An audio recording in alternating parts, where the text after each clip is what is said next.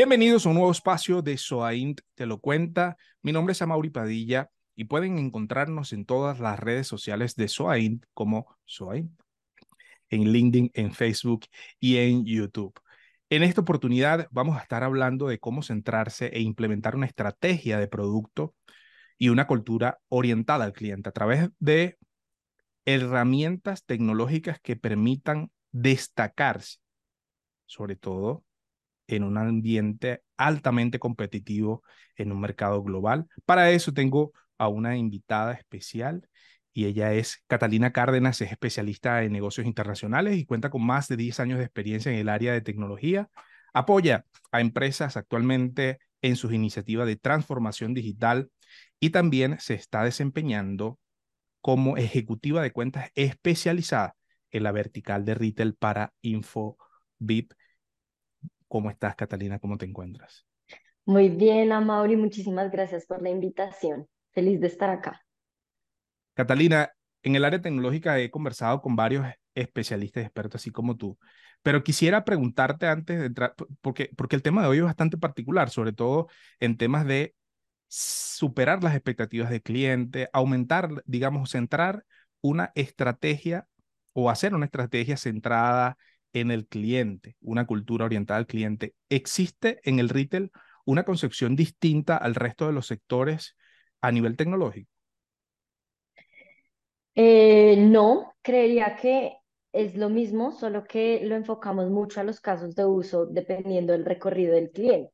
Entonces, tú sabes que todas las industrias tienen un recorrido del cliente específico. En retail nosotros lo vemos desde que un cliente llega y ve tu marca, averigua un producto, hasta el último paso del recorrido del cliente, que es el tema de fidelización y de, lealtad de los clientes.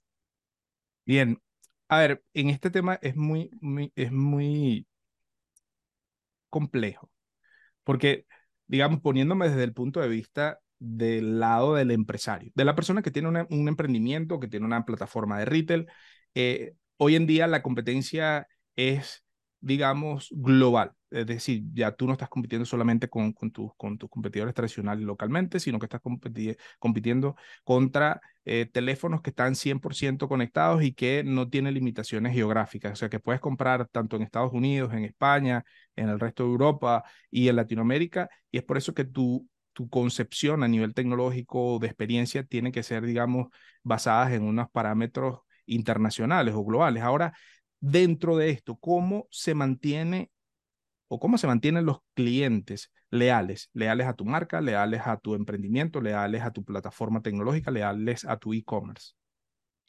Listo, Mauri. Efectivamente, como tú lo mencionas, creo que es uno de los retos de la industria en general y del mundo, que es poder generar lealtad cuando hay tanta información en línea. Sí. Hoy en día tú puedes tener un valor agregado, ya sea por tu producto, servicio, pero hoy en día lo que más cobra sentido y lo que más cobra eh, pertenencia con una marca es esa experiencia que tú les das a tus clientes finales. A mí siempre me gusta basar todo lo que hablamos en cifras y hoy en día una cifra súper importante es que el 49% de los clientes se desconecta de su marca después de haber tenido una mala experiencia. Por eso el tema de lealtad y fidelización cobra como un gran sentido y un gran, una gran importancia en este mundo digital. Mira, hay un, hay un punto muy importante. He visto cómo empresas de retail tradicionales que existen en nuestros países desde más de 60 años, 50 años, pero aún siguen siendo unas empresas que necesitan mejorar muchísimo a nivel electrónico, comercio electrónico.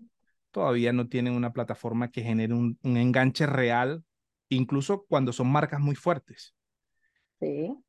Y es allí donde se ven amenazadas o desplazadas de cierto modo con emprendimientos que son muy ágiles, que son muy atractivos a nivel visual, que son muy... Eh, que, que, que, tienen, digamos, ese enganche de clientes.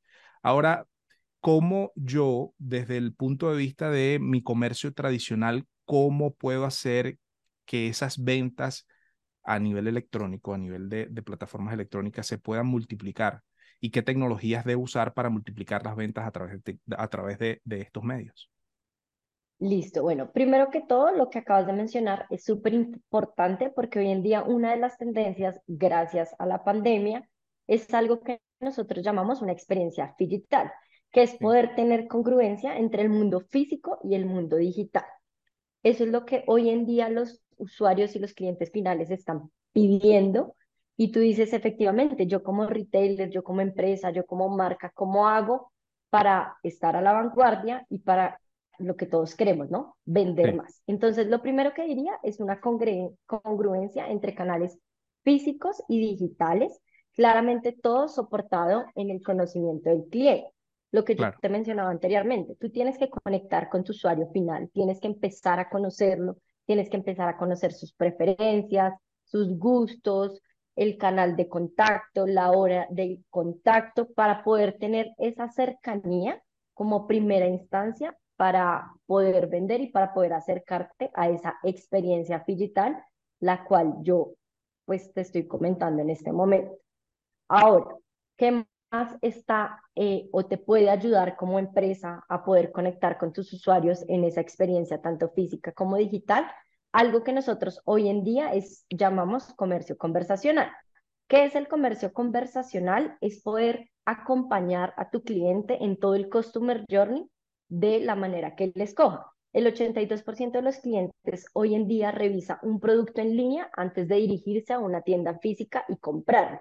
Entonces, tú como marca, ¿cómo haces esa conexión a través de las herramientas digitales que tienes para impulsar esa venta? Entonces, en el ejemplo más práctico es, yo, Catalina, voy a buscar un producto de tecnología y yo qué hago? Primero reviso las múltiples opciones porque lo que te decía, Hoy en día la información está en línea y es muy fácil poder acceder a esta información. Entonces hago mi revisión en línea, después me acerco a la tienda y ahí es cuando las marcas empiezan a tener ese contacto de usuario. ¿Sí? Yo empiezo a saber que Catalina está buscando un producto de tecnología, qué mensaje le envío, sobre qué canal se lo envío. Y el tema eh, del comercio conversacional es eso, es utilizar los canales que tenemos digitalmente disponibles para poder acercar a ese cliente a cerrar esa venta y acompañarlo a través de todo el customer journey. Ahora, hoy en día en tecnología también entra algo muy importante que es el tema de la inteligencia artificial. El tema de la inteligencia artificial en temas de tecnología es que tu conversación a través de automatización sea lo más humano posible. ¿Por qué? Porque yo como usuario sí quiero que me atiendas digitalmente, sí quiero que me atiendas físicamente, pero quiero que tú como marca me atiendas. No quiero que un tercero me atienda, no quiero tener una mala experiencia y que, exacto, un robot, que no me entienda qué es lo que estoy diciendo. Exacto, yo quiero cercanía con esas marcas. Entonces, a través de la inteligencia artificial podemos lograr que el toque a través de canales digitales sea un poco más humano y como empresa, efectivamente, también hay un beneficio que es poder automatizar y no tener X personas pendiente de recibir esas comunicaciones o conversaciones de los usuarios, sino poder automatizar. Entonces, al final se vuelve un gana y gana. ¿Cómo aprovecho esas tecnologías para vender más? Pero yo como empresa para también ser más productivo y automatizar mis procesos. Poniendo un caso particular, poniendo en contexto todo lo que hemos dicho. A ver, yo necesito tener conocimiento de mi cliente a través de la data que puedo recibir de diversas plataformas.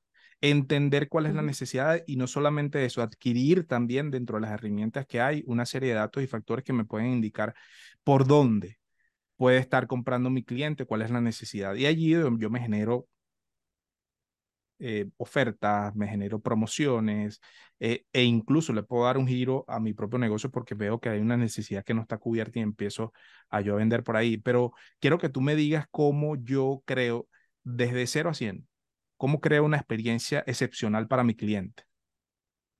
Ok, primero que todo, lo que venimos hablando, el tema de la personalización. Personalización. Cuando tú empiezas a conocer a tu cliente, es la experiencia cambia cuando tú envías un mensaje genérico. Entonces, yo como marca, inicialmente, ¿qué hago? Envío mensajes genéricos de, tengo esta promoción, tengo estos descuentos, tengo estos eventos, muy diferente que si yo empiezo a conocer a mi cliente. Entonces, en el ejemplo práctico, yo sé que Catalina tiene un perro. Entonces, hola Catalina, te quiero notificar que tenemos estos productos disponibles para ti que tienes un perrijo, una mascota, como lo quieras llamar. Entonces, cuando tú empiezas a personalizar esos contactos o esos impactos que tú haces a tus usuarios finales, la experiencia de una vez empieza a cambiar. Lo segundo que yo diría es poder setear las expectativas y tener una comunicación muy abierta y muy clara con tus usuarios. Eso de setear las expectativas va en ser claros en tiempos de entrega, en temas de garantía, en que si a mí como usuario me pasa algo, ¿qué debo hacer y cuál es el proceso que debo seguir? Y finalmente, todo el tema de la experiencia también eh, es medible. Hoy en día tú puedes tener un NPS, que es la medición de esa experiencia de usuario, y sobre eso tomar acciones. Poder decir, venga, mi NPS está bien, está bajo, lo quiero incrementar y cómo lo hago revisando todo ese recorrido del cliente. Acabaste de mencionar NPS, Catalina, y quisiera saber si esta medida yo puedo aplicarla y desde mi punto actual. Es decir, yo tengo una plataforma, ahora tengo mi sitio web, tengo una plataforma de e-commerce, pero yo quisiera empezar a medir desde ahora para poder proyectar cuál va a ser mi avance en 6, 9, 12 meses. ¿Ok? Esto es posible. Yo, yo pudiera ir viendo la mejora de los indicadores mes a mes. Claro que sí, a Mauri lo vas a poder medir en cualquier momento en el que estás y la idea es poderlo medir para que tú como empresa y tú como marca puedas ver cómo vas avanzando y cómo las soluciones que tú vas implementando te van a hacer sentido y te van a dar eh, un incremento en, ese NPS que yo te hablaba em, anteriormente. Y al final eso es lo que nosotros buscamos y lo que queremos llevar a las marcas que tengan un aumento en la satisfacción del cliente. Catalina, mira, comunicación proactiva. ¿Cómo yo le ahorro un tiempo valioso al cliente al reducir la cantidad de interacciones que tiene conmigo? Por ejemplo, Amazon. Y es un referente obligado. O sea, aunque quisiéramos ignorarlo, pues, pues es un referente obligado porque creo que es de impacto mundial cuando tú compras algo en Amazon, muy pocas veces, y hablo por mi experiencia, muy pocas veces tienes la necesidad de interactuar o de pedir algún soporte en la plataforma, de preguntar algo, de ir a buscar información.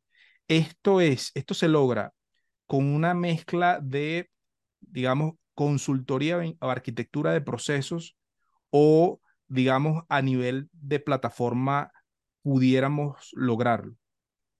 ¿Es una combinación de ambas o...? o, Sí, yo, yo lo veo como una combinación de, de ambas, a Mauri, y si se, se trata es de que tu estrategia hacia los clientes esté en anticiparse ante las necesidades y preguntas que ellos puedan tener.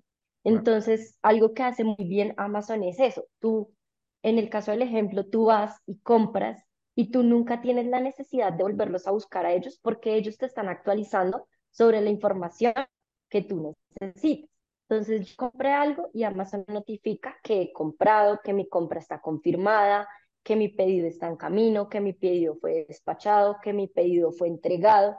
Yo como usuario nunca siento la necesidad de contactarlos a ellos a menos de que sea un tema de soporte y un tema de garantía. Y vuelvo al punto anterior que yo te decía, esto al final se vuelve un gana y gana, porque yo como empresa eh, aplico una solución de automatización de comunicaciones para mejorar la experiencia del cliente, pero asimismo para reducir mi costo operativo de todas esas comunicaciones entrantes y poder dar mejor atención a esas comunicaciones entrantes que estoy recibiendo. Porque si un cliente llega al punto de contactarme es porque algo pasó, ¿sí? Hay un proceso que falló, está funcionando, claro. el cliente no está contento, exacto. Pero cuando el cliente no te busca porque tú proactivamente le has actualizado y demás, es que todo salió bien. Entonces también como marca y como empresa te permite enfocarte en atender esos requerimientos que sí necesitan una atención específica, un requerimiento específico, entonces es como un gana y gana, pero sí hay muchas posibilidades de poder anticiparnos.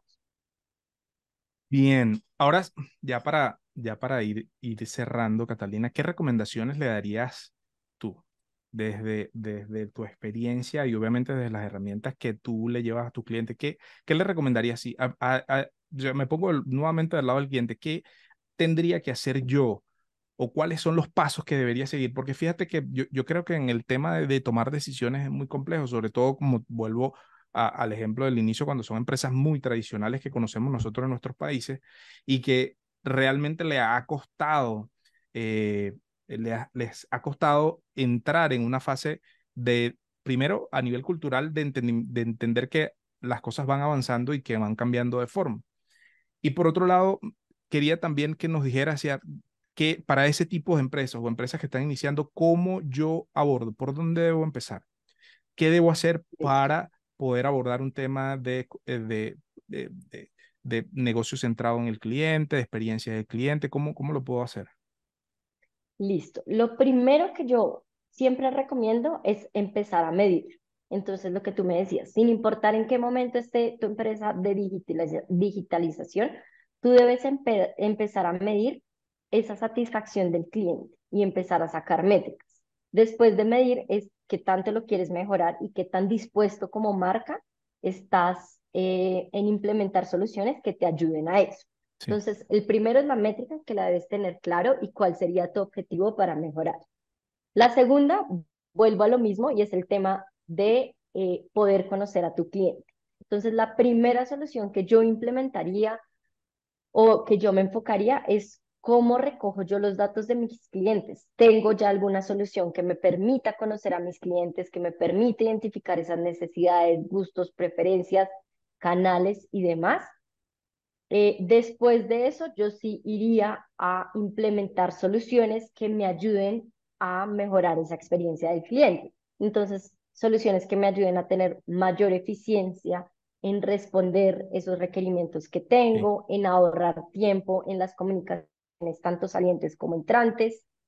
Y por último, eh, no porque sea menos importante, porque yo creo que va muy de la mano con, con los pasos anteriores que te mencioné, es poder generar lealtad y fidelización. Cuando nosotros miramos cifras de cuánto cuesta adquirir un nuevo cliente y cuánto me cuesta fidelizarlo, me cuesta más adquirir un nuevo cliente que fidelizarlo. Y lo que pasa normalmente es cuando tú pierdes el cliente, lo perdiste y difícilmente vuelve a ti. Entonces, ese tema de fidelizar y de generar lealtad con los clientes se me hace que va muy de la mano con todas las que te mencioné anteriormente. Y hay un cambio generacional. Antes, nuestros padres, abuelos, etcétera, se, se, casaban con una marca y para toda la vida. Pero hoy en día, hoy, hoy, en día la gente está más dispuesta a probar. Y, a cambiar de marca, lo que a cambiar de marca, a probar, es la experiencia. Se va a ver qué me ofrece, mm, voy a probar esta marca, voy a probar este producto, voy a probar esta tienda. Y en eso que... Así es, y generacionalmente, Mauri, yo hago parte de la generación de los millennials. Y en cifras, nuestra generación, el 72% de nuestra generación está más dispuesto a pagar en experiencias que en cosas físicas. O sea, yo le doy más valor a la experiencia que a algo físico que pueda recibir. Catalina Cárdenas con nosotros. Soaín te lo cuenta. Quería darte las gracias, Catalina. Un mensaje final, alguna recomendación y déjanos tus redes sociales, cómo te contactan las personas que nos están viendo o escuchando. Recomendación, creo que todavía hay un mundo por recorrer. Eh, estamos en un buen camino. Creo que todas las marcas, todas las empresas empiezan este modelo de digitalización, de darle la importancia a sus usuarios finales, a sus clientes, de escucharlos. Hay mucho camino todavía por recorrer.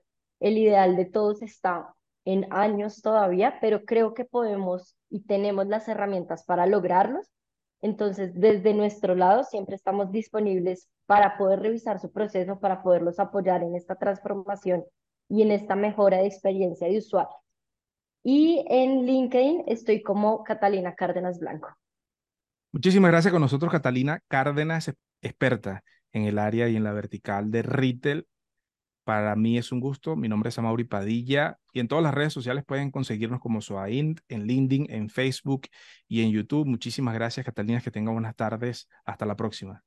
Gracias, Amaury, a ti. Hasta la próxima.